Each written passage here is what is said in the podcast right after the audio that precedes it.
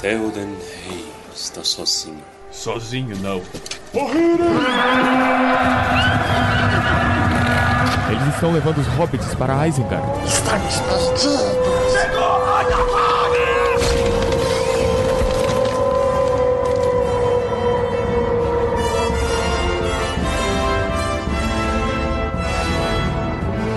Almares, senhoritos e senhoritas, o meu nome é Pedro. Meu nome é Deltan Dallagnol. É outro que o povo fica falando que parece comigo, mas... Puta, mas esse parece mesmo. Não, não parece, velho. É tudo por conta do óculos. Ah, eu continuo sendo o Baessa. E é isso. Apenas. Somente apenas. Ah, eu sou o João. Eva. Uau. Caraca, essa voz é nova. Boa, bota um fundo musical aí. Bota. Uh. Bem-vindo, João. Primeira vez se unindo a nós. Fala galera, então eu sou o João Quirino, eu sou dentista, mas já acompanho a saga do Tolkien tem bastante tempo. Então assim, eu gosto muito de fazer eh, referências tanto ao trabalho dele, né, quanto de, de outros autores e, e tentar trazer um pouquinho para a nossa realidade, o tanto de coisa que, que essa obra pode tem nos a oferecer. O, o João, ele é meu amigo do, do um clube de estudo, né? Que, eu, que a gente montou. Juntamos lá do, do Padre Cássio, que ele citou a gente aí num, num programa que teve no, no YouTube, né? Na, na Paróquia Nossa Senhora da Esperança. E eu, eu, eu falei com ele, falei assim, com, eu falei com o João, falei assim, ó...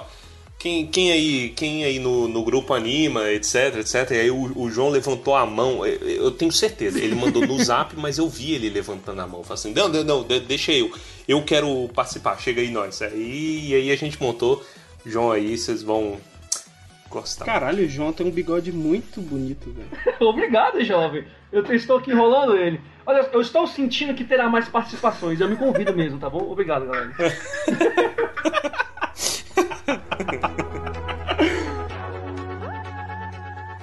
Momento Palantir. Grima. Traga-me a bola. Sejam bem-vindos então a mais um momento Palantir aqui no nosso Tumba do Balim. E dessa vez nós iniciamos com uma notícia triste.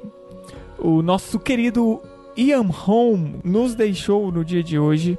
No dia de hoje, o dia que nós estamos gravando o podcast. Que, que não é o dia que você vai estar ouvindo, mas você entendeu a ideia. E finalmente. Mas você sabe a data do óbito, então sabe quando estamos gravando. E ele então zarpou para as terras imortais. Ele era de 1937, 32? E deu bastante 31, a criança. 88 aninhos. Só temos a agradecer. Ele provavelmente não tava bem, assim. Tava sofrendo, já ele luta contra o mal de Parkinson há um tempo. E morreu em paz. Então, pelo menos isso, assim. Ele morreu cercado pela família, porque provavelmente era uma coisa esperada. Então, ele morre, mas o legado dele vive. Pra quem quiser acompanhar um pouco do que foi a vida dele, do que foi o final da vida dele, a mulher dele tem um Instagram que ela é artista, ela pinta, ela desenha, em que ela desenhou um pouco do final da vida dele. Ele já estava bem debilitado de cama por causa do mal de Parkinson, né? Então, e para quem quiser seguir, a arroba dela é Sophie Destemple, Sophie com PH, D E S T E M P L. No caldeirão. Mentira, não. Mas é, siga lá porque é bonito. Assim. E vamos então saindo de uma notícia ruim. A gente, a gente está cancelando os audiodramas aí no, no YouTube porque vocês não compartilham, seus filhos da p. Não. A gente, a gente tá procurando aí maneiras novas de divulgar o nosso trabalho, né, para várias mídias, porque é só uma questão do algoritmo. O algoritmo, eh, o alcance orgânico que a gente tem é maravilhoso, mas os robôs, os cavalos de aço da internet têm que ajudar. Então a gente tá Robô não tem boca, né, Pra fazer o boca a boca. Exatamente. Então, tipo, a gente tá vendo aí maneiras, nós estamos estudando, porque nenhum de nós é da área, a gente já, já morre 24 horas aí na vida normal e aí a gente ainda morre para produzir um conteúdo de qualidade de vocês e nós não vai morrer para divulgar não. Então deixa os escravos robô para trabalhar aí. Eles que lutam. Mas é, a gente deve aí colocar alguns conteúdos novos, né? É, diferente. Você tá com dificuldade de mostrar para pro seu amigo que escuta o primeiro episódio e fala assim, caralho, que lixo desse programa, que merda. E aí você quer mostrar momentos grandes de muita pala e bem produzidos, etc. Como a gente melhorou. Então, é, então aí a gente vai com, começar a colocar aí os cortes, né? Cortes curtos. Se você tem alguma sugestão, manda pra gente no Instagram, no e-mail, o que, que você ia Manda gostar? pra gente! Manda pra gente, conversa com nós. Ó, aqui, ó, a gente é artista, velho. Artista tem que ser elogiado, tem que ficar elogiando tudo que o artista faz. Falar em elogio, a gente tem um e-mail pra ler aqui. Mas se você não quer ouvir o elogio ao artista, vá para. 10 minutos e 53 segundos de podcast. A gente recebeu um e-mail chicante de uma amiga nossa, Fernanda Maciel. E ela começa. Olá, amigos do TDB. Adoro esse termo. É, Como vão? Vou bem, obrigado. Isso. CDB é bom. Amiga que inclusive participa aqui da nossa produção, é de grande ajuda pro Tumba. De de novo, porque a gente, toda vez que a gente olha para os algoritmos, a gente fica doente. e aí e aí apareceu Fernanda e Giovana para ajudar a gente aí na nossa vida e, e entender o- o- os cavalos de aço aí, como é que, que eles funcionam. Vamos lá, e ela continua aqui, ó. Recentemente o Torres, eu, postou um stories no Instagram comentando alguma coisa sobre a galera que mandou e-mails e tal. Não lembro exatamente o que era. Só lembro que eu comentei que eu disse que fui fã do Tumba e ele disse: Mas você não manda e-mail. Ah, pois toma. Mandou um audiodrama. Brincadeiras à parte, fiquei pensando, não é que é verdade? Sim. Eu nem mando e-mail. KKKKK trying. Mas. Crying. É verdade, é cr- crying. Vai. Mas em minha defesa, uso como argumento a timidez de ficar em ênfases, mesmo que por um e-mail. Não é mentira, vocês sabem que eu se quase não ferrou, abro a hein? boca para falar nas reuniões do Discord, mesmo o negócio sendo online. Pois é, entrem nas reuniões do Discord. Isso, e vejam a Fernanda não falar nada. Verdade. Presencia um silêncio. Isso, Fernanda, por que você não fala? Mas vamos lá. E ela continua. Enfim, estou aqui para dizer que eu adoro o TDB. Sigo esse fandom fielmente desde a leitura do Hobbit. Lembro que eu acompanhei os lançamentos dos episódios bem no início. Acho que tinha três ou quatro. Olha, quando tudo era mato. Não sei exatamente, mas não importa. O que importa é nunca duvidei. Mil seguidores. Uhul! Hashtag eu fui. Hashtag eu tava. Hashtag Party Hard. É bom acompanhar a evolução de vocês, meninos. Parabéns. É, sempre foi meu companheiro de almoço. Sempre me fez rir sozinha, do nada. Além dos restaurantes, tudo. E depois, é, e depois passar vergonha com o povo, me olhando e rindo de boca cheia. Rindo com farofa. Sempre, sempre me ajuda a me aprofundar nas obras de Tolkien, que é algo que eu amo. Me ajuda a descobrir coisas novas relacionadas ao universo, adaptações, curiosidades e afins. E também me trouxe amiguinhos que gostam de falar sobre as coisas de Tolkien tanto quanto eu. Acho que já posso chamar vocês de amigos, né? Claro, né? Ah, gente, ah, Obviamente. ah, Obviamente. sem doce, sem sweet ass, Pedro. Voltando a falar sério, estou tendo a oportunidade de acompanhar mais de perto o esforço de vocês para que o projeto funcione. O projeto, o desenvolvimento e tudo mais. E, mano, baixou o paulista aqui. E, mano, vendo o pouco que vejo, já sei que dá um trabalhão. Então fica aí um Dá recado pra caralho. pra galera que escuta. Valoriza esses bois, gente. Divulga. Tem que falar assim, eu me recuso a falar boys. Divulga, posta nos stories, compartilha os conteúdos e curiosidades que eles trazem lá no Instagram com um amiguinho que curte Tolkien, mas não conhece o podcast. Existe um esforço muito grande da parte deles para entreter a gente. Então, se queremos continuar recebendo esse tipo de conteúdo, por que não ajudar? Eh, Tendo a tendo a acordar, tendo a concordar. Afinal, afinal, qualquer tipo de trabalho flui melhor quando se tem motivação. Então, bora manter essa galera motivada. Senão já era. Aí lasca de vez, porque perco a companhia do almoço e você a da louça, do bus, o que quer que seja. Ela tá unindo o útil ao agradável. Enfim, acho que é isso. Vou conversar com a Giovana pra gente fundar um fã-clube oficial e criar as fanchantes das, ab- das aberturas do Tumba.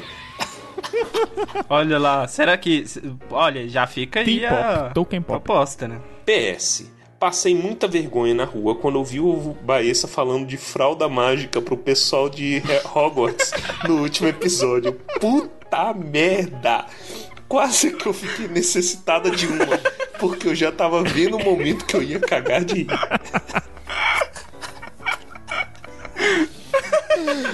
Catárdico. Ah, essa te- a tecnologia de expansão no mundo bruxo, cara, ela tem tantos usos que é melhor a gente deixar isso quieto. Como é que, como é que os alunos faz aí? Como é que é o esforço, tia, tia, quando eles estão andando aí no, no coisa? Ele tá andando de boa. E aí, Hermione, tá. E aí? Então, como é que é o feitiço? Maravilhoso. Vamos aqui então para a segunda parte deste capítulo. Vamos aqui então encerrar este momento. Capítulo 6 O Rei do Palácio Dourado Parte 2 Vamos lá então, o capítulo aqui começando logo após o Telden ser despirocado. Eu acho um pouco errado isso. Como ele, ele tava sendo pirocado antes?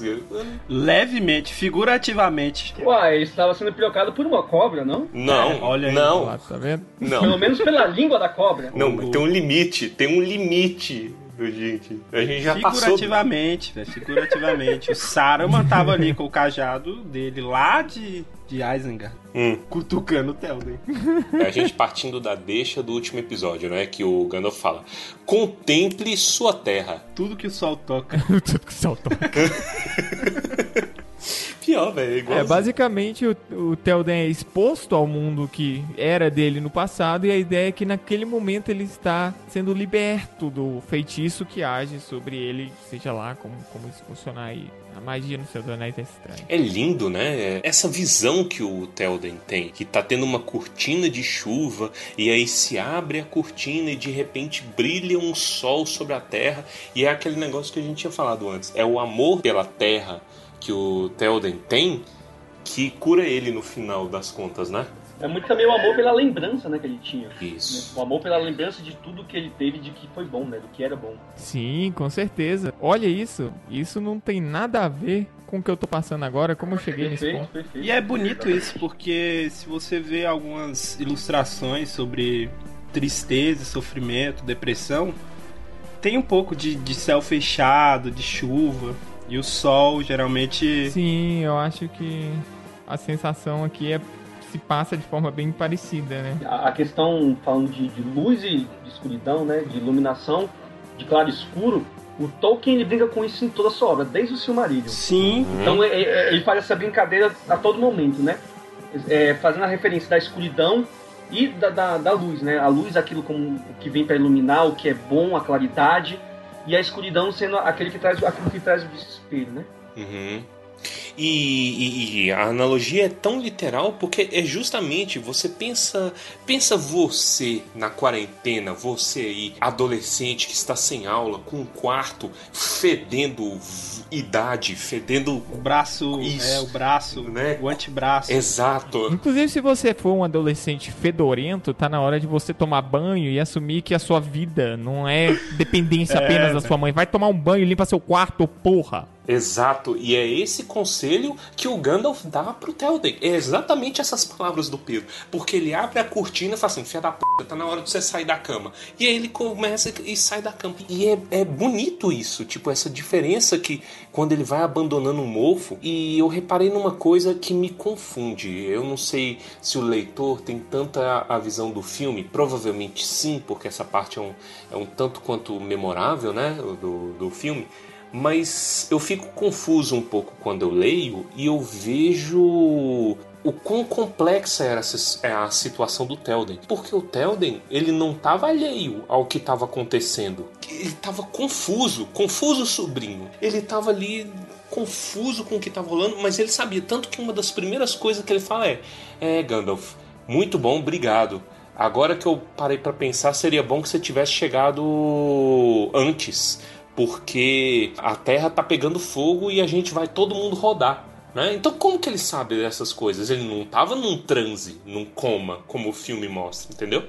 É, ele tava consciente, né? Mas fora do controle. O que eu acho interessante aqui é porque eu, eu tenho certeza que, que o Tolkien leu o mito da caverna e foi escrever esse capítulo. Eu acho que vai vir coisa aí, hein? Não, olha só, olha só, já vamos, já vamos meter a, a piroca logo agora, cedo. Logo vai começar o, nossa. começar o podcast. Achei que era menos. Olha só, pegando aqui. Vai. O, vamos lá, página 100. Eu tô com o livro físico, né? Página 114. É no, é no meio do, do, do da página aqui que vem um diálogo logo depois do, do Theoden ter sido liberto diálogo com, com, o Gandalf. Cara, esse diálogo é muito rico. Começa assim: agora Theoden, filho de Tengel, é, não vai me escutar? Disse Gandalf. Está pedindo ajuda? Levantou o cajado e apontou para uma alta janela. Ali a escuridão pareceu se extinguir e através de uma abertura podia se ver alto e distante um pedaço de céu luminoso. Então aqui a gente já tem aquela referência da luz, né? A luz está voltando, a escuridão está saindo. Nem tudo está escuro. Tenha coragem, Senhor da Terra dos Cavaleiros, pois melhor ajuda não encontrará. Aqui tem uma frase que daqui a pouco eu quero que a gente converse muito dela, que é o seguinte: não tenho conselhos para dar para os que se desesperam, mas poderia dar conselhos e poderia lhe dizer umas palavras. Não vai me escutar? E aqui começa o, assim, a referência que eu tenho muito clara do Tolkien, uh, fazendo referência a Platão, né? Do mito da caverna. Ele fala assim: Peço que deixe o interior dessas portas e olhe lá fora. Por muito tempo você ficou sentado nas sombras e confiou em histórias distorcidas e sugestões tortuosas. Isso aqui é basicamente o mito da caverna, né? Se a gente for pensar o mito da caverna, as pessoas estão presas né, dentro de uma caverna e elas só conseguem enxergar o mundo uh, fora delas através de distorções feitas por uma pessoa que comanda isso, né? Então a, a pessoa tem à sua disposição, vamos dizer assim, uma vela, né? E ela vê o mundo através das sombras, através dessa vela. Quem seria o guardião, vamos dizer assim, dessa, dessa caverna seria o próprio Grima, né? Ele fabrica histórias de acordo com o que ele quer que o, o rei veja e interprete para o bem dele. Uhum. E, e, eu gosto muito do Grima, por incrível que pareça, ele é o... Vai embora, cara, vai embora. Não te quero aqui. Cara, se a gente falar, o, o Grima é uma coisa que a gente tem, eu defendo, é uma coisa muito, muito palpável pra gente. Que o Grimm ele é o estereótipo do vilão perfeito, assim. Ó, o Grimm ele é o estereótipo, por exemplo, do Iago. Se a gente olhar Shakespeare, né, em Otelo, o Grimm ele faz. É, é, o, o Tolkien pegou uma referência direto de Iago, né? Aquele cara invejoso que ficava ali em cima do, de Otelo, querendo as coisas dele, e inventando história, inventando desculpa. Tá, tá vendo? Você, você ficou aí dormindo no tumba e você já tomou na cara Platão e de esquerda já tomou um Otelo. Não, gosto. E regra da BNT ainda, porque o João fala assim, ó. E Tolkien, abre parênteses, Tolkien, página tal. Exatamente. A BNT chegou aqui tá. Então, chapuleta. Toda essa analogia faz muito sentido, principalmente pelo fato de que quando ele desperta, a intenção dele é justamente confrontar o Grima e falar: Meu amigo, caramba, que, que porra que você fez aqui, velho? Tu tá com essa vela na mão me mostrando sombra, irmão. é, tipo, é, é, é, tipo ele levantar da sombra. É. Ele levanta, vira, vira de costas e tem um cara lá, um cara com a língua focada, mano. E aí, velho, beleza? Porra, com o coelhinho na mão, assim. mas é, mano, mas é, é bonito, é bonito. É lindo, cara. E assim também é o mito da caverna da maneira mais caricata possível, né? Fazer, ô filha da p. que porra é essa que tá acontecendo aqui? Não, e é engraçado também porque se você parar pra pensar, Rohan como um todo também tava dentro da caverna, porque você controlou o rei, uhum. você controlou a terra inteira. Uhum. É, mas as pessoas já se sentiam incomodadas com isso. Né? Incomodadas. Né? É tipo o, o Neo, que Matrix é uma referência ao mito da caverna também. O Neo se sentia incomodado com o mundo. Uhum. Tem um quê daquela história do rei está nu, vocês lembram? O rei está nu, sim. Nossa, verdade, é muito o rei está nu. Me explica aí que eu não conheço essa do rei está nu, me conta aí. Eu também não conheço. É, o rei Stanu é aquela história que chega, chega um mercador de terras distantes e fala pra. chega na corte, pede um coisa com o rei e fala assim: Ó oh, querido rei, eu tenho uma roupa maravilhosa, caríssima, trazida do oeste de Xablablau. E essa roupa é invisível. Ela só pode ser vista pelos sábios. E aí é, o, o rei fica muito interessado. Aí ele, é, é, fala assim: pegue aqui na malha. E aí ele pega e não sente nada. Mas o rei tem medo de se achar tolo, né? Do povo saber que ele é tolo. Ele não sente nada e fala: ah pode deixar então, fabrica essa roupa aí que eu quero. E aí o, cara fica semanas trabalhando, meses trabalhando na roupa, e aí veste, entre aspas, o rei, né, com a, com a roupa invisível. Aí ele vai na corte e fala assim: o que vocês acham dessa roupa linda e maravilhosa que só os inteligentes podem ver? E aí tá o rei com a balançando e todo mundo vê. Nossa, que agressivo. E aí as pessoas não podem. Eu vou censurar, lógico. Aí, a... aí as pessoas. Aí as pessoas. Não, moleque, deixa lá, deixa lá. Né? Aí as pessoas. Tem family friend. Family friend.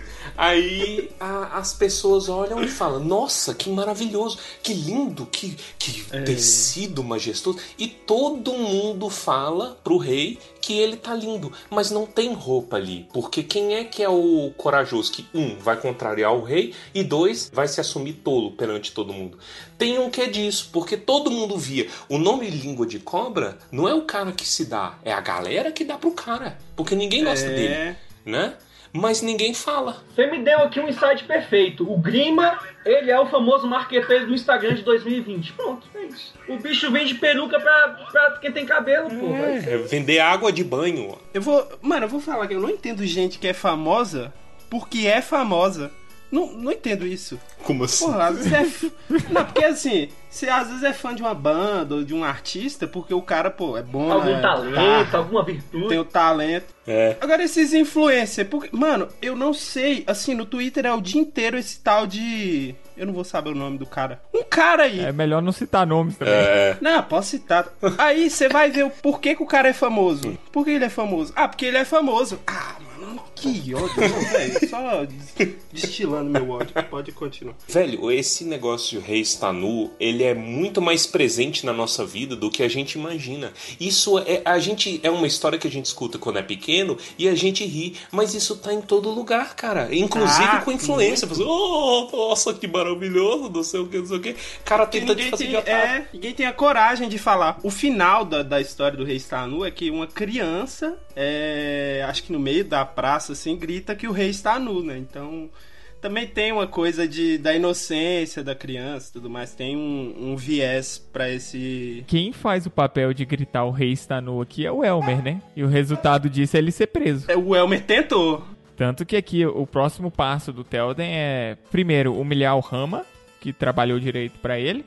Não. Não, mentira, ele deixou passar mesmo, eu entendo. Mas, porra, o Gandalf sacrificou o trabalho do coitado é, é mandar chamar o Rama e falar: olha, já que você é um bosta agora, você vai ficar mandando recadinho. Não, coitado do Rama, porra. Coitado. Não, caralho, contigo, né, velho? Contigo. O cara foi rebaixado. E ainda pior ainda porque eu me amarro na, na imagem dele no filme. Eu, eu gosto do Rama, gente boa, cara, porra. Ele é legal, ele é meio, meio aspone, né? Mas é legal.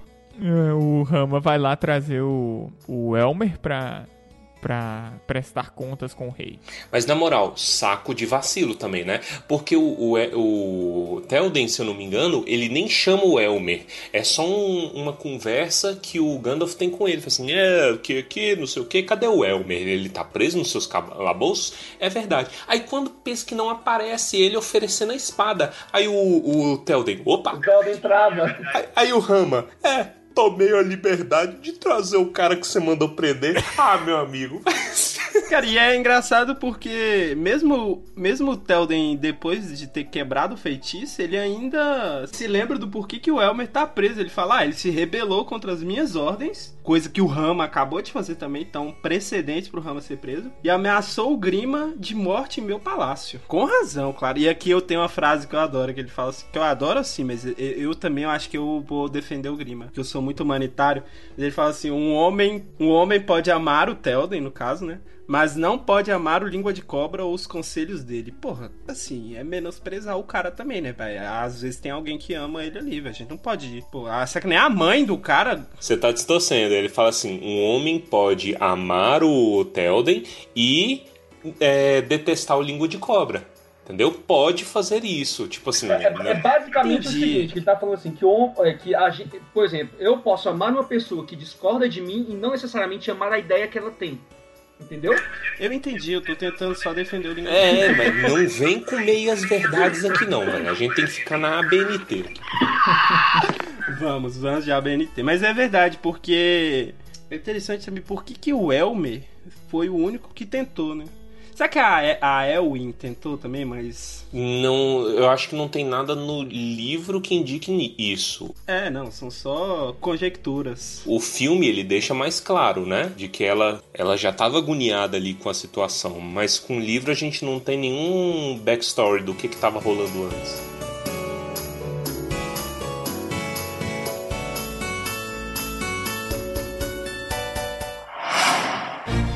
Em breve no Tumba Livre, o mito da caverna, uma história de horror narrada por Gleidson Rodrigues.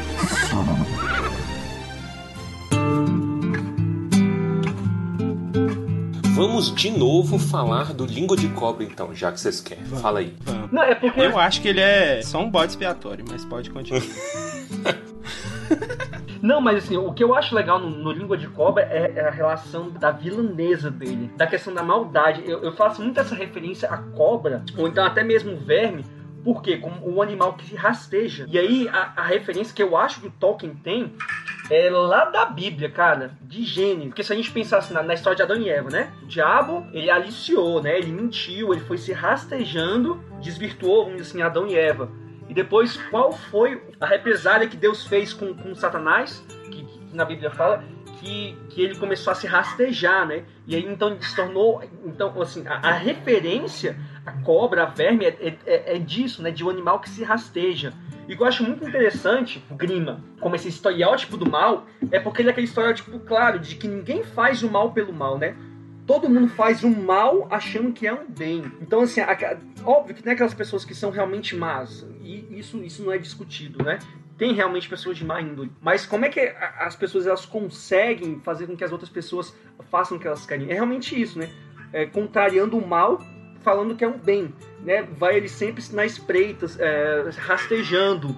Eu pego muito a referência disso de verme, né? De, de cobra, daquele que rasteja. É interessante o quanto que isso tá enraizado na cultura pop de, de relacionar cobra a mal. Se pensar, tem o Voldemort, tem o Orochimaru. Verdade, verdade. Deixar. referências É boas. engraçado porque isso não é uma cultura exclusivamente europeia, né? Mas, por exemplo, Oriente Médio, é até oriental, né? O, é muito esse medo de cobra, do animal peçonhento, porque é, é como os nossos antepassados sofriam muito com isso, com esses monstros, né? Que atormentavam as pessoas. A cobra, ela sempre foi um grande inimigo porque os povos na antiguidade sofriam pra caralho, velho. Meu filho tá correndo ali, tá indo brincar com, com, com o, o pônei ali no coisa, e o bicho é picado por uma cobra, morre em 3 minutos, entendeu? Acabou, perdi meu filho, perdi minha linhagem. Isso, isso acontecia pra caramba. Não, e é interessante que isso aí é, é uma simbologia muito grande. Eu gosto muito do Jung, que era discípulo né, do Freud, que ele fala muito isso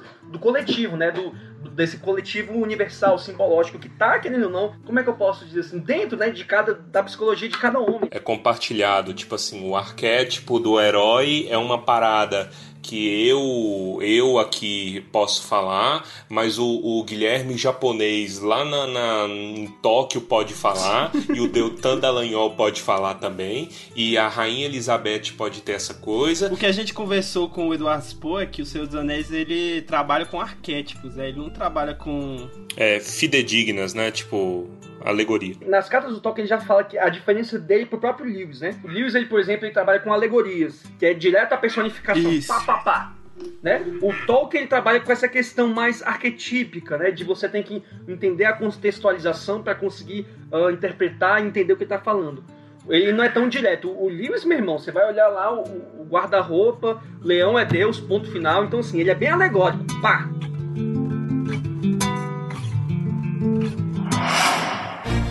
Em breve no Tumba Livre, o mito da caverna, uma história de narrada por Gleidson Rodrigues.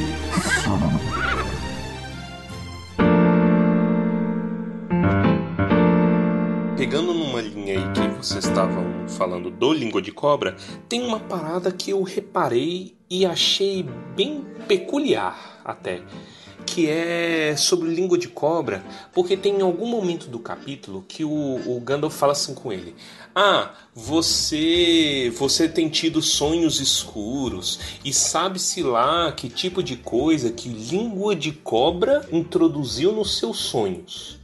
Né?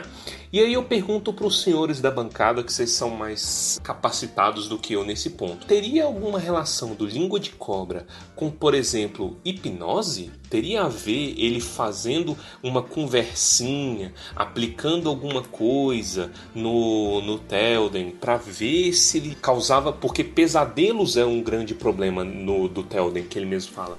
Então, tipo assim, deixar ele ansioso de pouquinho em pouquinho, fazer ele perder esperança. Por muito que o Grima não seja o mais versado, mas você tem que lembrar que ele tá amando do Saruman. É bastante o Saruman mandar um e-mail ensinando as instruções ali para ele, falando assim: é, aqui ó, para você fazer uma, uma hipnose tem que administrar não sei das quantas aqui, da, daquele substância, cocaína. uma Pyong, cocaína aqui. vem pra cá, Pyong. Pois é, Pyong. exato, pior, Eu, né? eu sempre imaginei algo mais fantástico, mais mágico, talvez. Não é? Eu, eu também Uma coisa imagino. mais. Galera, É, eu acho- ser, Eu acho que não, sabia? Eu acho que eu vou pro lado do ceticismo. Hum. Ah, É porque assim, se a gente for olhando, olhando os diálogos que correm nesse mesmo capítulo, sempre vai ter uma palavra em comum pra gente começar a enten- entender o que ela significa mesmo. É a palavra medo. O- esse capítulo todo ele vai girando em torno de como o medo pode cegar e parar as pessoas. Eu acho que talvez, assim, meu ponto de vista, né? É que o Grima, a- as coisas que ele ia falando, ele ia muito mais colocando medo e o próprio medo ia paralisando o Telden. Porque é que isso que eu falo. Ah, eu não sei quem falou antes que o Telden tinha noção de tudo que estava acontecendo. Na hipnose Uhum. não se tem essa noção, entendeu?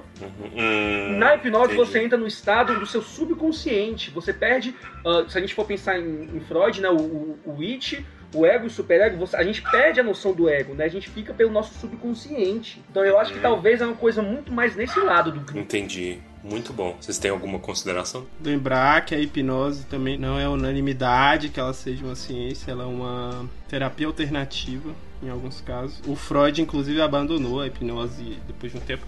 É interessante, mas pode ser, entendeu? Eu acho que ele tem influência ali na, na, na figura do Telden como um todo, né? A minha visão inicial era que era uma magia fantástica, né? Oh, Veritas Serum, yeah! E aí colocava né, alguma coisa assim. Só que quando eu tava relendo, aí eu pensei, assim, caralho, podia ser uma coisa mais sutil, né? Ainda que tenha base científica ou não, eu acho que o Tolkien seria é, versado o, o suficiente para colocar uma coisa mais científica no meio. Mas eu achei interessante, falei assim, caralho, alguma coisa mental, né? Mas eu gosto muito disso que vocês falaram, e eu acho que o medo é a questão e bate com outra coisa que eu vou falar depois. Ó, porque aqui, ó, se a gente pensar no, no ABNT, na página 121, na- na- no último parágrafo, é, é o, o, o Gandalf falando, né, a respeito do Gimli. Fala um pouco disso, que eu até grifei. Aqui, ó. Mas quando eu escapei e avisei vocês, isso é o Gandalf falando a respeito do Grima, né? Então a máscara foi destruída, a máscara do Grima. Para aqueles que quisessem ver, depois disso, o Língua de Cobra jogou perigosamente, sempre procurando atrasá-lo, para impedir que, recobra, é, que recobrasse suas forças. Ele foi esperto, entorpecendo a astúcia dos homens ou alimentando seus medos, como melhor coubesse a cada situação.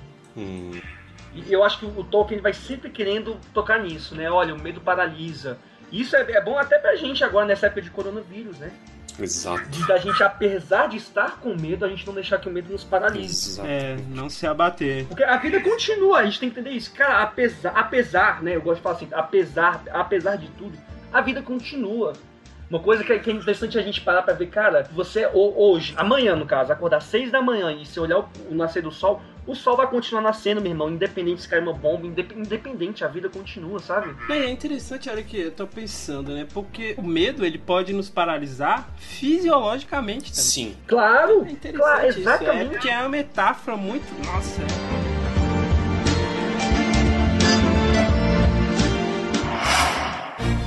Em breve no Tumba Livre, o mito da caverna, uma história de narrada por Gleidson Rodrigues.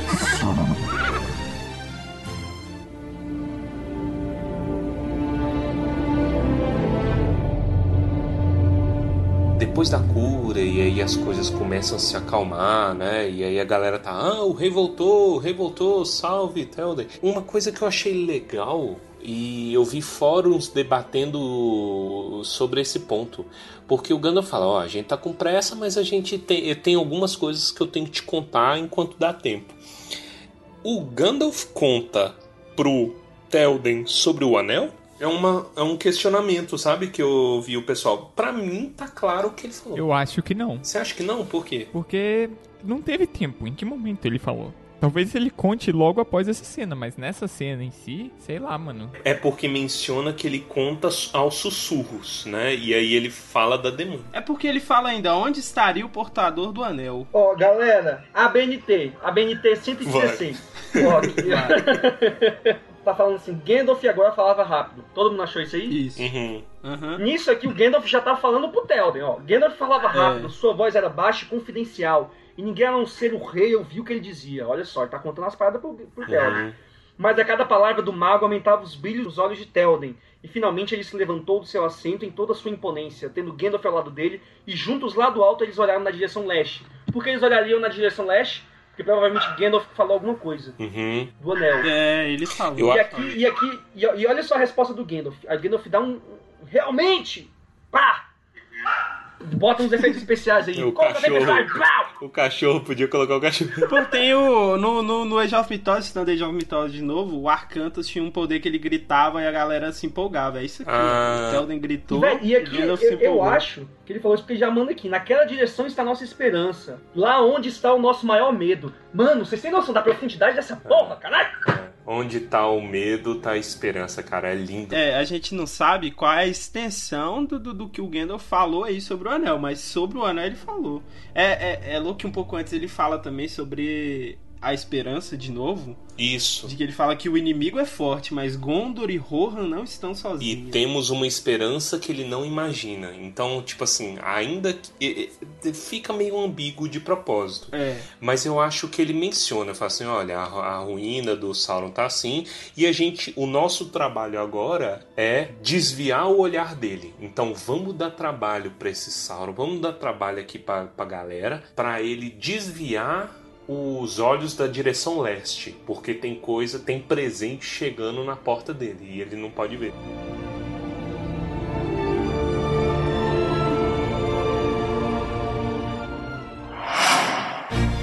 Em breve no Tumba Livre, o mito da caverna, uma história de narrada por Gleidson Rodrigues.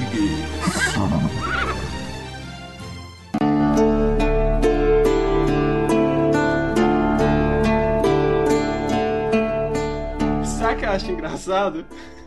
Ele fala assim, é, ele fala do leste, aí o Gandalf levanta, aí ele e o Gandalf estão olhando pro leste, provavelmente o Aragorn, o- provavelmente não, o Aragorn, o Gimli e o Legolas estão olhando, mas o resto da galera tudo olhou e ficou, caraca, por que a galera tá olhando pra lá, mano? Vamos olhar também, né, velho?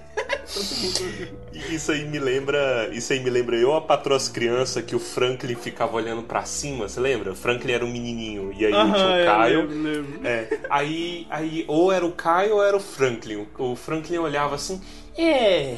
E ele olhava meio que na direção da câmera, mais pra cima. Aí o Caio, mas pra onde diabo você tá olhando, velho? Pra, pra que, que você tá olhando? É isso, velho. Cara, eu, eu as patroas crianças era muito bom, velho. Aquilo e todo mundo deu o Chris, meu Deus do céu. Moldou o caráter de uma geração no Brasil. Sim, mano. E, e- e são, eu acho que as duas séries tão perenes quanto Chaves, né, velho? Chaves, pelo amor de Deus, é maravilhoso, fantástico. Chaves é Pô, perene, e, eu- né? e- e- e provavelmente essas três séries fazem muito mais sucesso no Brasil do que no país de origem. O Chaves eu acho que já é conhecimento público aí, que é muito mais famoso no Brasil É. que no México. É, Todo Mundo Odeia o Chris, com toda certeza faz muito mais sucesso aqui do que lá, velho. Não, sem erro, sem dúvida, sem dúvida. Nossa. Era todo mundo odeia o Chris e pica-pau. Eu assisti isso todo dia na Record. O Legolas vê coisa, né? O Legolas, quando ele olha pro leste, ele tem um relance de brilho branco. Eu não entendi isso. O que, que é Hum. essa linguinha de fogo aí? É Mordor. É, mordo. Você vê Mordor e vem me falar que vê uma fina língua de fogo? Ah, não, pelo É amor de porque Deus. Mordor é o que tá mais longe de tudo. Ah, foda-se, é o olho do, do, do Do elfo. Será que aí. Eu tava pensando, será que, assim, não vai ser explicado no segundo livro, que, vai ser das aventuras do Frodo do Sam? Que foi alguma coisa que aconteceu naquele momento? Talvez, né? Então, eu gente tenho essa sensação nisso. que, tipo, tá referenciando algo. Tipo Hum. as águias lá antes. A mesma coisa ah, do sonho do Gandalf. Lembra quando que o, o- que o Gandalf estava preso em Orthanc? Que, que não sei quem foi Uhum. que sonhou que ele tinha sido salvo. Lembra do rolê desse? Sim? Frodo, a Frodo sonha. Aham, isso. Eu acho que vai ser alguma referência assim, cara. Se a gente for pegar a, a progressão, né, para mim é muito difícil fazer um paralelo das duas jornadas sem É. ser pelo filme. Mas é mais ou menos onde a gente tá acompanhando a galera do Gandalf e companhia. Se a gente for pegar Frodo e Sam, eu acho que eles estariam já com Faramir nesse ponto, não? Porque depois do Faramir, aí já é Ungol, esses negócios. O, o fogo mesmo é muito mais pro final. O que eu interpretei é que, tipo assim, como eles estão olhando reto no leste, né? Então, reto no leste, qual que é a primeira coisa no campo de visão grande, né? O, o pico da- das montanhas brancas, que é Minas Tirith, né? A Torre da Guarda, justamente, Torre da Guarda significa Min- Minas Tirith. É, eu acho que só. Eu acho que talvez essa língua de fogo seja só pra representar um perigo é, iminente, assim. Mas vamos guardar. Às vezes, às vezes a gente cata um negócio aí. Foi o famoso, moleque. Legolas travou o. Pronto. Eu acho Pronto, é isso. ao forçar os olhos poderosos. Uh! Eu senti o calorzinho. É eufemismo agora. Toda vez que você travar o c... você não vai falar que travou o c... Você vai falar que viu uma língua de fogo. Pronto. Entendeu? É, ele falou travou os olhos, não falou quantos, né? Pode ter sido. Pode ser aí. isso também. É.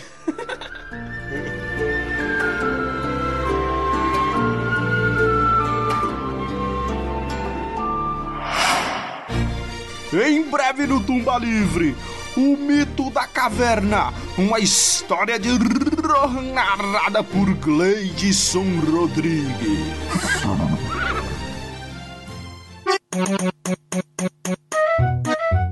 E aqui nós temos o momento que tínhamos comentado antes, que é o retorno do Rama, que Hum. pela segunda vez no mesmo capítulo consegue errar. Errama, né? Vamos chamar ele de Ele chega. Não, ele não apenas traz o homem que estava preso nas masmorras, como traz o homem armado. Armado, é verdade. Aparece um cara seminu, com uma espada na mão. Ele, Toma essa espada aqui, velho. Você quer pegar na minha espada? Ela sempre foi sua. E aí ele coça a tanga de texugo dele e fala assim: Ah, mano. Ele falou assim, ó, qualquer coisa. Se perguntarem por que que eu te soltei, Hum. usa a espada. Isso. O, o que eu acho melhor é que, que o livro fala que do olhar do Theoden. O, Theoden, apesar de tá- ter saído, acabado de sair da putaria toda, olhou pra aquilo e falou, velho, que merda é essa? É. Perdi o cara, porra. Está com a arma aí. severo. É, ele fala severo ainda. puta. É, moleque. Quem é o responsável por esta merda? No reino virou um chiqueiro, porra. Mas o Rama é corajoso, porque ele fala, senhor, a responsabilidade é minha aqui. Então, ele, ele é. Ele é. Ele não age de má fé, aqui você tá até Sartre. E, e aí, tipo assim, ele, ele pega a espada e todo mundo já acha tipo assim: caralho, o cara tá virando o, o Lion Cat, qual que era o nome dele? Era Lion, né? Era Do lá, Thundercat. É, ele já arranca a espada ali e. Thunder. Thunder. Thundercats. Oh, vai crescendo, ele vai crescendo e é, ele, ele já tinha largado a, o cajado, né? E aí ele vai ficando ereto. Oi! Tá crescendo em poder. Né? Não, aí é vocês. Não, agora. ah, Não, vocês estão muito sujos. Não. I have no regret. Não, vocês são muito sujos. Muito sujos. A coluna vertebral ereta. Colunas, colunas. Pronto. Agora você aprendeu a lidar com a quinta série. Professor sofre. É, é. Mas o cara às vezes também, porra, teve um momento ali de. de, de... De prazer. Necessidade. É. É. Mano, Não vamos essas julgar, não. Quem aqui nunca? Não, e o pior é que ele fala assim, ó, de pé já. De pé, cavaleiros de Telden. Duros feitos despertam. Pelo amor de Deus, mas aí. eu tô- Moleque, só de escutar isso, bicho, já, cria, já começa a criar cabelo aqui. Testosterona já vai lá pra cima, caralho. Isso, moleque. Grita Leroy Jenkins, sai correndo. E, exatamente. O Telden, ele já fala, fala com a galera, fala assim, é, a gente tem que começar a fazer alguma coisa. E, e justamente como eu falei, parece que tá todo mundo já pronto pra ação, pronto pra sair de casa, pronto pra ir para o combate, né? Mas aí baixa o espírito de mineiro no Telden e ele fala assim: "É, brother, mas assim, vocês já tomaram um cafezinho?" Vocês querem tomar um cafezinho? Quer descansar? E realmente os caras estão cansados, eles estão varados ali desde Fangor. E aí o Aragorn fala, né? O, Olha, é melhor não, porque se a gente dormir, fudeu. Então aí eles não dormem, só lancha, né? Então creme crack, É. pão de queijo. É, é, é aquele clássico, você sabe que se você cochilar, você vai pegar no sono. Aqui, aqui é a referência a Zeca Pagodinho, né, meu irmão? Camarão que dorme, a onda leva. É, é, com certeza o Tolkien queria falar do Zeca Pagodinho nessa parte. Não tenho dúvida. Com certeza. Não, eu não tenho nenhuma dúvida disso. E quando pensam que não, traz Grima com uma, com uma arca. O Grima, ele é um ladrão descarado e ele tem a coragem de guardar as coisas dele num baúzinho no quarto. Aí quando as coisas deram ruim, eles foram lá pra lá, ô, o que, que tem nesse baú? Ele falou, pornografia. Infelizmente eles insistiram, aí eles descobriram que na verdade o que tinha lá dentro era um monte de skin de League of Legends. Exato, que é muito pior, inclusive. Muito pior. é muito mais incriminatório. Mas assim, o Grima ele era. ele usava a perversão dele pra roubar de fato do, do, do castelo, né? Garantiu dele. Garantiu dele. Então, assim, é aquele negócio. O João tinha até citado um pouco mais cedo de que o mal ele é uma perversão do bem. E ele é uma perversão do bem egoísta. Então, eu estou fazendo mal, pois eu estou fazendo bem. E muitas vezes ele tá fazendo bem pra ele mesmo. Então ele, Uhum. cons- ele vai falar o que isso justifica o mal que eu estou fazendo aqui. Mas também é burro, né, velho? Rouba os negócios e deixa no quarto, mano. É, ou- é- ou é burrice ou é muita confiança no taco dele. É, eu velho. acho que ele era muito confiante mesmo. E- é, e ele pode ser ingênuo também. Hum. Eu defendo o Grima aqui. Às vezes ele nem sabia o que tava fazendo. Hum. Não, ele sabia, ele é um filho É. da mãe. Não, ele é, ele é, ele merece ser punido, mas a gente tem que pensar também, né? Tem que pensar no que, caralho? Você tem que fazer o. Você tá sendo pago por quem, mano? O que que tá acontecendo? Porque você tem que Cara, fazer o advogado do diabo com Tem todo que mundo. acreditar na humanidade, cara. Você tem que acreditar na mudança. Não, mano, mas tem mudança e mudança, velho. O cara tá dizendo que vai te comer. Você vai dar trela, você vai dar palanque pro cara que tá falando que vai te comer? Às vezes ele pode perguntar a intenção do cara. Ah, vai te lascar. Tá- Tá parecendo, eu, eu fiquei revoltado com os negócios de umas notícias que eu tava vendo, de uns caras que, que, de sacanagem, eu- eu- foi, foi um problema acadêmico lá nos Estados Unidos. Os caras de sacanagem, eles enfiaram o Mein Kampf, né, o Minha Luta do, do Hitler, em artigos acadêmicos. Só que eles mudaram as palavras. Eles, eles mudaram uma palavra ou outra, colocaram aqui termo aceito, geral, fazendo, não, aqui ó, não é o judeu que a gente odeia, a gente odeia o neoliberalismo. Pronto, foi aceito o artigo numa porrada de revista. Pô, mas um ministro do nosso país fez isso aí. É, menos. exatamente, faz um, um discurso daquele, não sei o que, a arte heró- é, erótica, né? A arte será heróica. O, o foda Ah, disso aí, erótico. velho, o foda disso aí é que você tem que ser uma parada que tem que ser extirpada. Porque a qualquer momento que for colocado, vai dar certo. É. Se, se você começar, se você pensar na questão psicológica de controle mental que aquilo ali tem, pra ter conseguido, vamos dizer assim, perverter uma, a nação toda pra seguir aquilo, meu irmão. Assistam a onda. A É, onda. tem um, um- um- tem um quê que, tipo assim, pô, é ok você odiar certas coisas contanto que você odeie a galera certa, entendeu? E é, é, é um- um- uma, uma coisa de status cíclica, né? Então, tipo assim, ah, não sei o quê. O povo acha que a gente tá muito à frente de- do, do povo daquela época. Hum, meu irmão, Tá nada. tomar cuidado. Escurantismo tomando conta e você odiando o Grima. Me criticando aí Mas eu tô cara. falando que o Grima tá mandando nazismo no Telden ali. Você tá Eu falando não que tô não. defendendo é o cara, eu só tô falando que às vezes você não precisa matar o cara, velho. É você.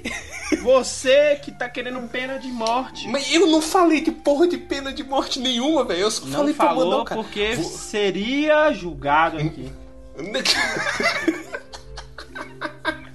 Você, você tá mandando falando assim, não, o cara você tem que ver aqui o ponto de vista do Não, eu tô falando aqui. assim, velho.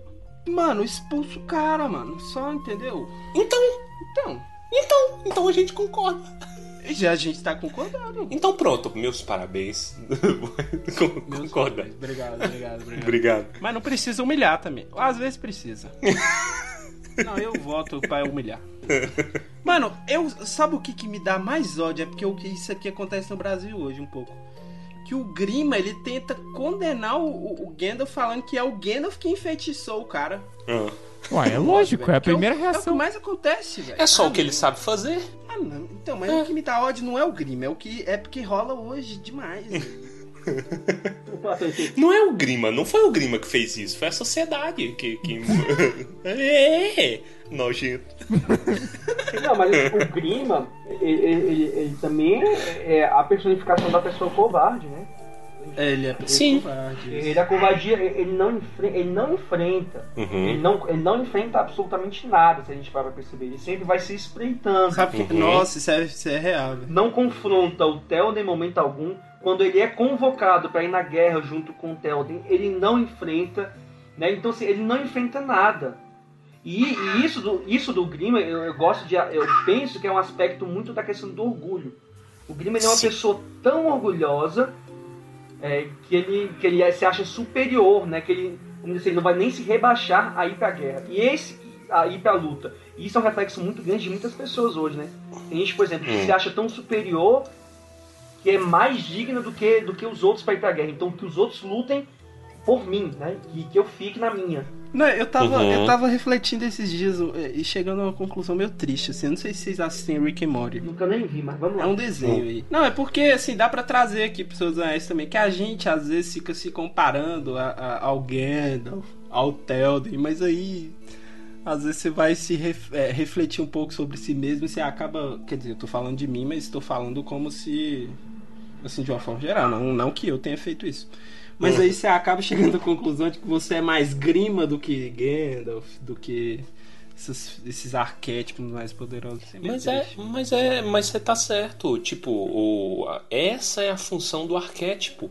O arquétipo tem um quê de você. Você pode. O seu range tá de Grima a Gandalf, por exemplo. E nada te impede, nada te impede de você se relacionar com, né? Tipo, você ver reflexos seus no Gollum Todos sobre isso. escravidão, entendeu? Não, Porra. e, e- e- eu falei do Rick Morty, nem completei, né? É porque às vezes você, você fica se, se comparando ao, ao Rick Uhum. ou a qualquer outro personagem, mas você acaba chegando à conclusão de que você é um Jerry. E é essa, esse, é, esse é o papel do arquétipo mesmo, assim. Você acaba reconhecendo características em, em todos. É, é legal, é bom isso. É, até o- os maiores seres megalomaníacos têm um quê de humanidade que ele comunica com você. Sauron, você pode ter um quê de Sauron, você pode ter um quê de Morgoth, você não pode ter um quê de Galadriel, porque ela é perfeita, tá? Então é, não adianta, você não é nada de Galadriel. Mas Com Galandriel ninguém mexe. isso, imbecil de Galadriel, que ódio que me dá. Ah, mas até a Galadriel tem um quê de Morgoth nela. Você não nela, sim, mas ela sim. nos outros. Uhum. É interessante, é muito bom isso. É, e no final de tudo, né, o, o, o, o Grima acaba é, se pedindo clemência. Só que não, né? Ele pede clemência, porque ele vai tentando se, se esgueirar. Aí o que, que o Theoden fala? Meu amigo, a tua clemência vai ser ou ir pra guerra comigo, ou eu deixo você embora, sacou? Uhum. E aí a clemência do Grima se torna o quê? Na cusparada que ele dá. Ele cospe e sai correndo pra pegar o cavalo pra ir embora, sacou? Escarrou laranja, né, velho? que nojo, né? Que isso? A, di- a descrição é, é maravilhosa. Olha, por último, olhou para o rosto de Telden e abriu a boca, como se fosse falar alguma coisa. Então, de repente, se aprumou. As mãos se agitavam, os olhos faiscavam. Havia tanta malícia neles que os homens recuaram. Mostrou os dentes e depois, com a respiração chiada, cuspiu aos pés do rei, lançando-se para um lado e fugiu descendo a escada. Mano, o cara escarrou a ponto de tremer os braços. O que, que é isso? Foi uma possessão? Sido- Mano, mas ele cuspiu nos pés, né? Se fosse na cara, não teria mais Telden. N- n- Não teria mais grima. Os bichos, os bichos executavam ele ali em loco. Aí o que eu acho interessante é o seguinte: é, é a perspectiva nisso da misericórdia. O próximo diálogo que vai ter, não sei se é antes ou é depois disso, é do Gandalf falando com o Théoden a respeito do Grima. Que fala assim: matá-lo seria justo. Matá-lo seria justo.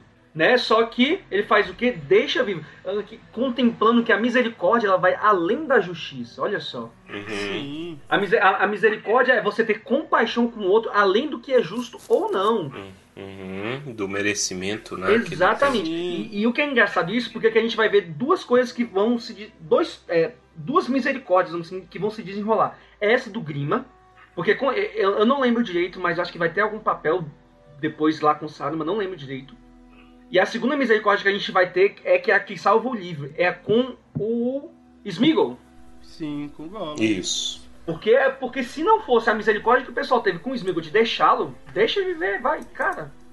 E, e, o- e o Gandalf falando sempre no primeiro livro disso, né? Uhum. Dessa misericórdia com o Smeagol. É ele que no final, eu digo entre aspas, né? Bastante aspas, que salva a humanidade. E nisso a gente não vê muita questão da justiça, é muito mais uma compaixão pelo, ca- pela, situação. Sim. Só que aí vem um, um contraponto bom. A galera de Rohan tava pensando muito nesse sentido, nessa linha. Fala assim, caralho, olha o dano que esse cara fez, mano. No mínimo é a morte. E aí vem o Telden com um conceito muito tolkieniano que ele conversa, como o João tava falando, com o Gollum. Muitas vezes, não sempre, lógico, mas muitas vezes, o, o maior bem ele é feito às escondidas. Não é algo que você alardeia. Vejam, eu sou misericordioso e não sei o que, do que vou doar tantos bilhões de dólares para a Fundação Elessa. Pá, vá aqui, cheque para Valfenda. O- As grandes ações em Tolkien, elas são simples e elas são escondidas. O bem quando você não tá vendo. E esse bem do Telden já vai fazer uma diferença muito grande lá na frente. Né? Por quê? Porque a misericórdia que o, o Telden se expressa agora, o, o Grima acaba pesando lá no expurgo do condado. É porque ele pensa assim: caralho, quando eu tava lá, velho, os bichos tiveram misericórdia de mim. Esse corno branco aqui, ele não tem misericórdia de mim. Filha da p é ele. Sim. Isso. Em breve no Tumba Livre, o mito da caverna, uma história de narrada por Gleidson Rodrigues. Tem um conceito que eu vinha pensando há muito tempo e infelizmente ele seria mais adequado de expor no final do Senhor dos Anéis, né? Mas eu tô muito ansioso porque eu vi a Elwin nesse, nesse capítulo e eu comecei a pensar e eu discuti ele com várias pessoas, que é sobre a jornada da Elwin, né? A Elwin é sobrinha do Telden, né? E a jornada dela é muito complexa e muito linda, ao meu ver. Né? Só que eu já vi muita interpretação de até de youtuber grande que eu acompanho e gosto muito, principalmente a Lindsay Ellis, que eu já falei algumas vezes aqui, que ela fazia uma análise do Senhor dos Anéis, e aí ela, ela falava sobre a Elwin. Como assim? A Elwin ela parte como uma mulher que quer independência, né? Então, o meu maior medo é uma jaula. Essa frase é do filme, mas ela ela sumariza muito bem até a Elwin. E, e ela termina como uma pessoa submissa. Né? Ela fala: ah, é, vou abandonar a arte da guerra e vou me concentrar na cura e eu quero ser esposa desse cara aqui que eu conheci. Mas será mesmo que essa frase se encaixa com ela? Então. Sabe por quê? Porque ela foi todo o tempo, sempre foi e nunca levantou um mar pro Telden. Ela sempre foi submissa ao Telden. E ela deixava até o Grimmer, vamos dizer assim, se aproveitar dela. Mas aí tem um quê do construto social do de Rohan como um todo, né? Tipo, ela queria, ela talvez quisesse é, se revoltar disso e ela meio, entre aspas, dá uns 180 graus e, e, e, e como é que fala? E se transforma. Essa é uma interpretação, mas na minha opinião, ela é uma interpretação que ela empobrece a obra, porque tem mil interpretações e, e, e cada um tá, como é que fala, preso a tua, a tua teu jeito de ler o livro, né? E aí eu comecei a, a pensar que a Elwin e o Telden eles são muito mais paralelos do que a gente imagina.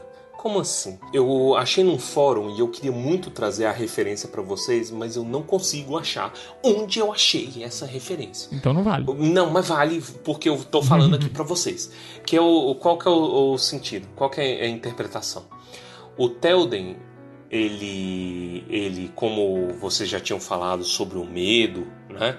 O Telden, por medo da morte, ele, ele cai em vergonha né? Então ele ficou tão com medo das coisas que estavam acontecendo ao redor do, do reino dele que ele vai ficando fraco e definha e ele cai em vergonha.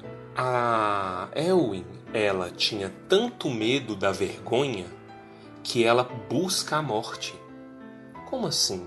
Tipo, ela ela na cabeça dela e isso é começa a ser plantado nesse capítulo quando ela olha para o Aragorn de um jeito mais né, ad, é, admirando ele e ela pensa assim pô não exi eu sou sobrinha de rei eu tenho linhagem real. Não existe nada nesse mundo para mim além da grande honra dos grandes guerreiros. Esse trabalho seus aí de de carpinteiro de cuidador de cavalo é, que mais? Que profissões que tinha na época, né? Ah, você aí, office boy, o Rama, né? O primeiro office boy da Terra-média. é, vocês são menores, entendeu? Eu não quero essa vida para mim. Minha vida é, é, é, a honra e glória das batalhas. E aí, ao longo da jornada, ela vai correr atrás disso. Né? Concluindo esse raciocínio. No final, ela percebe que a guerra ela é pointless, né? Ela é inútil. Você está entregando a vida por você está buscando a morte sempre, sempre, sempre por nada. Saca? Não tem valor nisso. Isso eu acho que conversa com a realidade do Tolkien como soldado, inclusive né? Você tá caçando guerra, irmã. Tipo, uma coisa é você defender sua terra, isso é tem honra e a jornada do Faramir conversa com esse aspecto muito bem, né? A honra de defender minha terra, Boromir também. Mas buscar isso cegamente, entende? Não é uma parada sábia. E aí a jornada dela, é, tanto a jornada dela quanto do Telden, é ir além dessa filosofia de vida. Eu acho que isso parte do justamente do conceito de incômodo e de não aceitar o que lhe foi imposto. Por mais que o Tolkien odiasse a alegoria, eu acho que, sei lá, mano, é, a sensação é que foi algo que ele viu algo parecido, saca? Como assim? É, você fala no, no sentido de guerra ou no sentido de é, é, como é que fala? Gender roles, né? Eu não sei a palavra. Isso, no sentido de alguém que que foi tirado de um que, que quer sair de um ambiente hum. no qual ele ele tem esse caminho para ir. mas que é triste porque no fim das contas ele não consegue sair daquele, daquele caminho? Então, mas a guerra é uma escolha. Você entende? Tipo assim, o, o problema não é rebelar. É, por exemplo, ah, minha, eu tenho uma família toda de médicos e eu quero ser engenheiro, ou eu tenho uma família toda de policial e eu quero ser eu quero ser músico. Alguma coisa de, desse tipo, sabe? Não é nessa linha, mas é no sentido de tipo assim, não, eu tenho que ser soldado e eu tenho que dar a vida, porque quem não entrega a sua vida em batalha não tem honra, não existe honra nisso. É um bagulho meio viking, né, esse conceito. Tem uma perspectiva talvez diferente. E aqui é uma perspectiva muito interessante que talvez lá na frente vai fazer mais.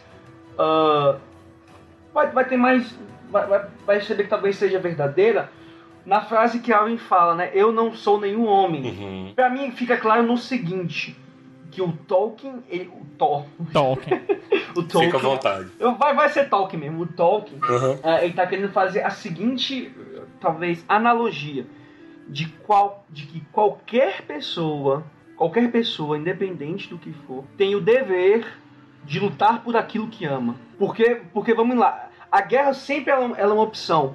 Uh, se você é covarde, você não vai à guerra. A gente teve a opção do Grima. O Grima a, a, você correr sempre é uma opção, entendeu? A guerra sempre é uma opção. É, né? Uh, independente do que está em jogo. A guerra sempre é uma opção. Você pode escolher guerrear ou não. Só que o, o, o que, o que é o ponto interessante aqui é que uh, o que, que a guerra ela traz, né? Ela traz essa defesa daquilo que se ama e a Elwin, para mim, ela é um exemplo claro disso. E eu acho que quis deixar claro isso. De que, uh, independente dela ser homem ou mulher, ela está ali lutando por aquilo que ela ama. A terra dela, a história dela, as circunstâncias dela, botando aqui Spinoza, né? Ela ama aquilo e aquilo faz ela. E eu acho que é muito. O, o, Tolkien ele quis falar muito mais disso do que qualquer relação com o feminismo, qualquer outra coisa. Ele diz que sim, qualquer um deve, tem o dever, a obrigação de lutar por aquilo que ama. E isso foi até uma coisa que eu falei tem um tempo atrás, do sentido da vida, que eu acho interessante, né? Que a, a nossa vida ela tem sentido quando a gente encontra uh, aquilo pelo qual a gente uh, se sente bem em morrer. Né? A, a, nossa vida ela tem sentido quando a gente descobre aquilo pelo que a gente morre, pelo que a gente tem, não é prazer, mas aquilo que tem um valor tão grande que a gente daria a vida. Dar a vida. Exatamente, sabe? E eu acho que é muito isso. Eu acho que é muito isso a questão da Elwin. Porque quando a guerra bate na sua porta, você não tem opção.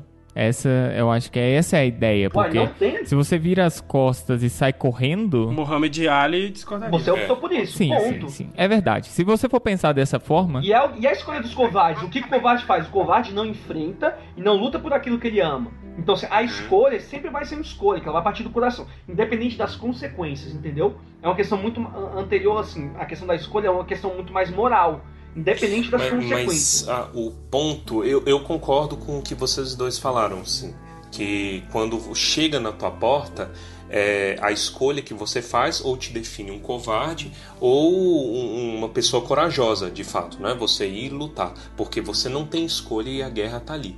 Mas a questão, o, o twist que eu enxergo é que ela não só é, viu esse ponto de tipo assim, pô, a guerra chegou e eu quero estar lá defendendo aquilo que eu amo. Não apenas isso, mas é eu busquei isso durante toda a minha vida.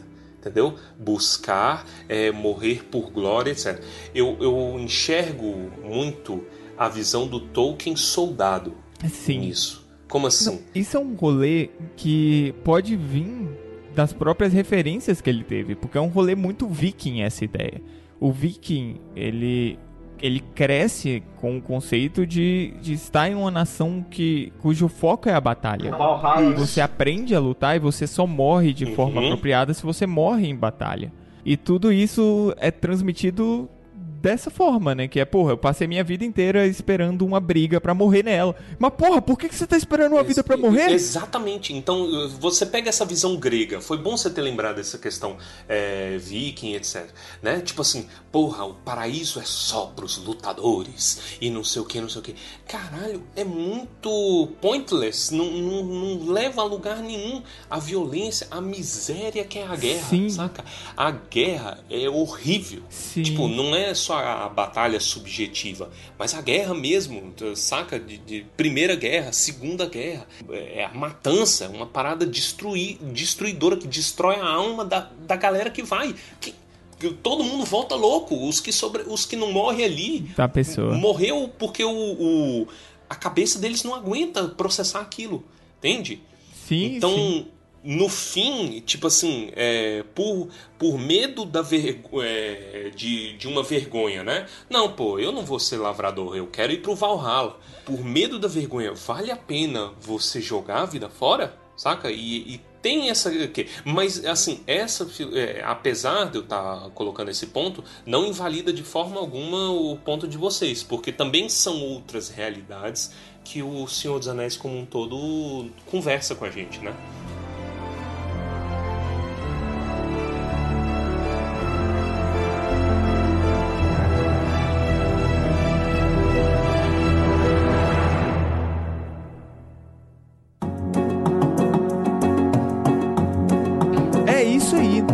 Nós encerramos o nosso capítulo. Agradecemos de coração novamente a participação do João. Obrigado. Olha, eu queria agradecer muito, muito, muito obrigado o convite. Porra, massa para um canalho. Meu cacetinho, tô feliz. Eu falo palavrão pra no final. Depois eles botam o que aí. Mas, gente, muito, muito, muito obrigado mesmo. É, enfim, aceito mais convites. Foi ótimo. Sério, muito feliz mesmo. Muito, muito obrigado. O capítulo é grande pra caramba, vocês viram que a gente não chegou até o final, mas a gente só não chegou até o final porque as discussões foram muito boas. E a gente acha três episódios demais pro mesmo capítulo. Se vocês acharem ruim, mandem lá na DM do Instagram que a gente vai comentar sobre isso depois. Mas a gente não vai fazer o terceiro episódio. Não desse. Você, você que gosta do Tumba do Balim, eu estou falando com você. Você não precisa ir pra guerra pra defender o Tumba do Balim. Basta você ir pro Instagram. Oi. Basta você ir pro Instagram e compartilhar com seu amigo ou no WhatsApp ou no Telegram. O Tumba do Balim é bom, isso não é fake news, você pode compartilhar de coração. Compartilha pra todo mundo que você quiser. Traz mais gente pra gente porque a gente depende, porque nós dependemos de vocês para continuar na ativa, felizões aqui, recebendo gente muito louca igual o João e suportando gente muito chata igual o Baez e o Tony. Caralho, Pedro virou marqueteiro do Eu, eu, gosto que o Pedro virou o Ciro Bottini, né? Virou, velho. Top. De onde vê essa energia? Não suporte óleo, moleque. Vamos então para os comentários cretinos extremamente sucintos do episódio de hoje. E começando comigo mesmo, enquanto eu tava aqui gravando o podcast, eu recebi uma mensagem no WhatsApp falando que o um ovo de avestruz é suficiente para alimentar 18 pessoas.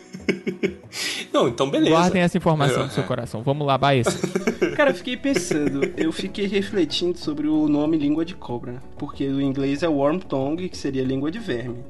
E aí eu fiquei pensando, será que ele quer dizer que a língua do cara é um verme? Isso é, é porque eu tô sendo literal demais.